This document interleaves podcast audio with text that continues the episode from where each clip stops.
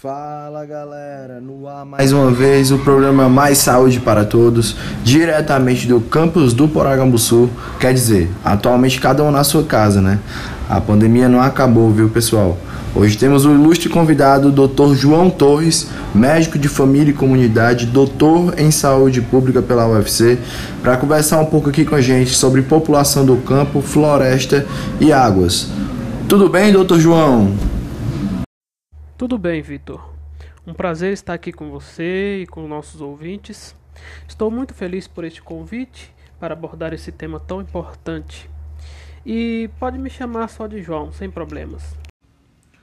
Ora, João, nós que agradecemos sua disponibilidade. Agora, primeiro, a gente gostaria de saber entender melhor quem são essas populações. Acredito que muita gente não tem ideia sobre esse assunto. Veja bem, as populações do campo, das florestas e das águas são caracterizadas por povos e comunidades que possuem seu modo de vida, produção e reprodução social relacionados majoritariamente com a terra e a água.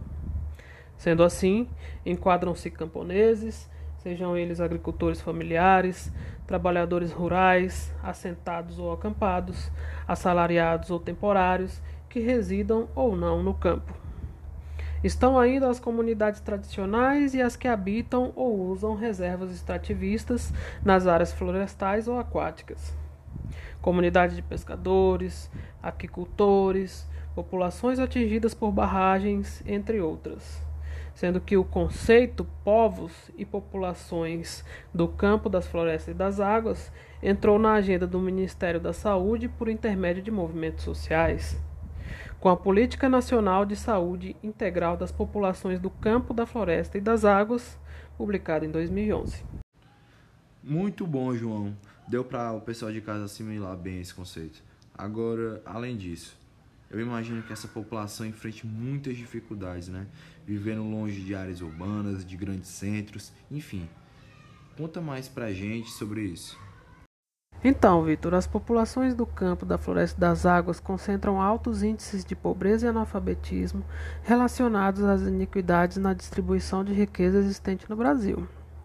Dentre as dificuldades de acesso às políticas públicas, destacam-se a falta de acesso à educação, transporte público, comunicação, saneamento e acesso insuficiente aos serviços de saúde em todos os seus níveis.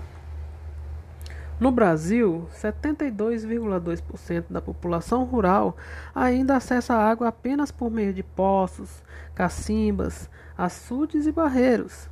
Acesso esse muitas vezes precário e com grande potencial para provocar doenças, a exemplo de hepatite A, amebíase, giardíase. Um assunto pertinente no que concerne a população do campo da floresta e das águas seria a ausência de acesso regular à fonte de água potável, sendo ainda uma situação bastante presente na realidade social brasileira e particularmente crítica para a população rural, em especial aquela em situação de extrema pobreza. Variações climáticas que afetam a disponibilidade de água, a poluição das fontes hídricas disponíveis, conjugadas com a reduzida oferta de rede pública de abastecimento de água, tem afetado severamente as condições de sobrevivência dessas populações. Essa escassez de água possui severas repercussões, por exemplo, na pandemia do Covid-19, uma vez que há menor acesso à água para a realização das ações profiláticas no combate ao vírus. Ah, compreendi. E doutor, com tantos problemas assim, o poder público deve ter abordagens para esses povos, não é não? Então, existem políticas públicas que auxiliam essas pessoas no Brasil, João? Sim, sim, Vitor.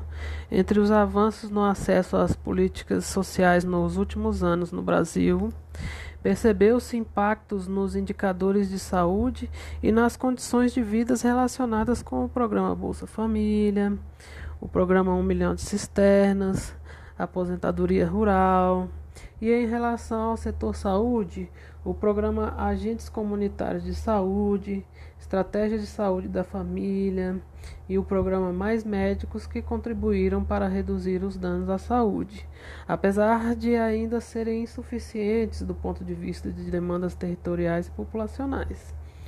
Para se ter uma ideia, no que tange à saúde pública, a mortalidade nas áreas urbana e rural é um dos indicadores fundamentais para a priorização das ações da APS. Observa-se na área urbana que o grupo de menor de um ano concentra 3,1% do total de óbitos, enquanto na área rural este percentual é de 5,4%. Muito interessante, doutor. Pensando no contexto que estamos vivendo, acredito que a vacinação deve ser ainda mais importante para essas pessoas, não é? Se considerarmos os entraves que elas vivem, né? Isso mesmo, Vitor.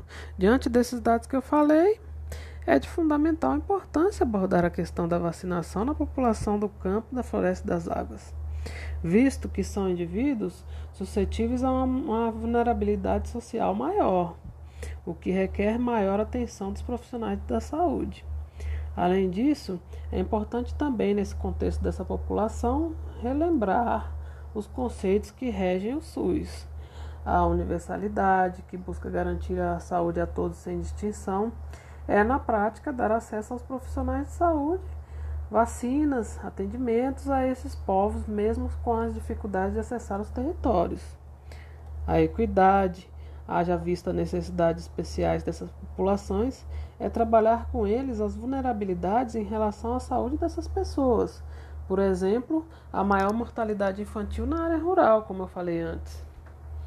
Partindo dessa base, a vacinação tem dois aspectos importantes a serem trabalhados: a questão logística e a questão informativa. Para deixar mais claro, Usarei o exemplo de ribeirinhos do, do Amazonas na atual situação que vivemos na pandemia.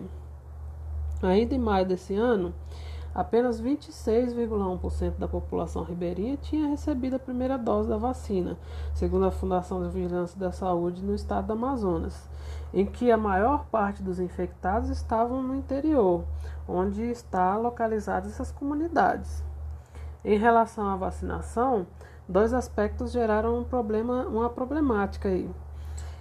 Dificuldade logística com transporte fluvial ou aéreo necessário, além de desinteresse de receber o imunizante, por falta de repasse adequado das informações, gerando até recusa em alguns casos. Só nesse exemplo a gente pode perceber que não basta apenas dar acesso, mas também munir a população com as informações isso não só no contexto da pandemia. Pois é, doutor João. Não só na pandemia, mas antes da Covid-19, a vacinação sempre foi, sempre foi muito essencial para a saúde brasileira, inclusive desses povos também. Exatamente. A vacinação é um meio de prevenção importantíssimo. Em comunidades mais distantes dos grandes centros, com pouca instrução, como no caso da população do campo, da floresta e das águas, abordagens de atenção primária são fundamentais para evitar doenças que impactam a saúde dessas comunidades, que teriam um acesso mais complicados a tratamento e a recursos para enfermidades já estabelecidas. Imagine o caso de uma mulher com câncer de colo de útero em uma comunidade como essa ela certamente teria dificuldade de conseguir um tratamento adequado e em uma unidade especializada muito longe de casa. Aí fica o questionamento: a vacinação contra o HPV poderia ter diminuído a chance de acontecer não só com ela, mas com outras mulheres nessa mesma comunidade? Além disso, será que ela fez o Papa Nicolau regularmente para conseguir detectar precocemente? Bem, por meio desses exemplos práticos, fica evidente que, especialmente a essas comunidades, a vacinação é fundamental para garantir a saúde e a prevenção de, de doenças, já que os empecilhos são diversos para uma saúde de fato universal, com equidade e integralidade para a população do campo, da floresta e das águas. O ditado popular é muito coerente: melhor prevenir do que remediar Certamente. Que aula, viu, doutor João? Uma verdadeira aula para todos nós. Muito bom conhecer mais sobre a realidade da população brasileira, tão diversa e cheia de nuances. E com isso encerramos mais uma vez um mais saúde para todos, galera. Muito obrigado, doutor João, de verdade. Eu que agradeço, Vitor. A você e a todos que nos escutam agora. E você, querido ouvinte, fica ligado nas próximas programações. Até a próxima. Valeu, galera!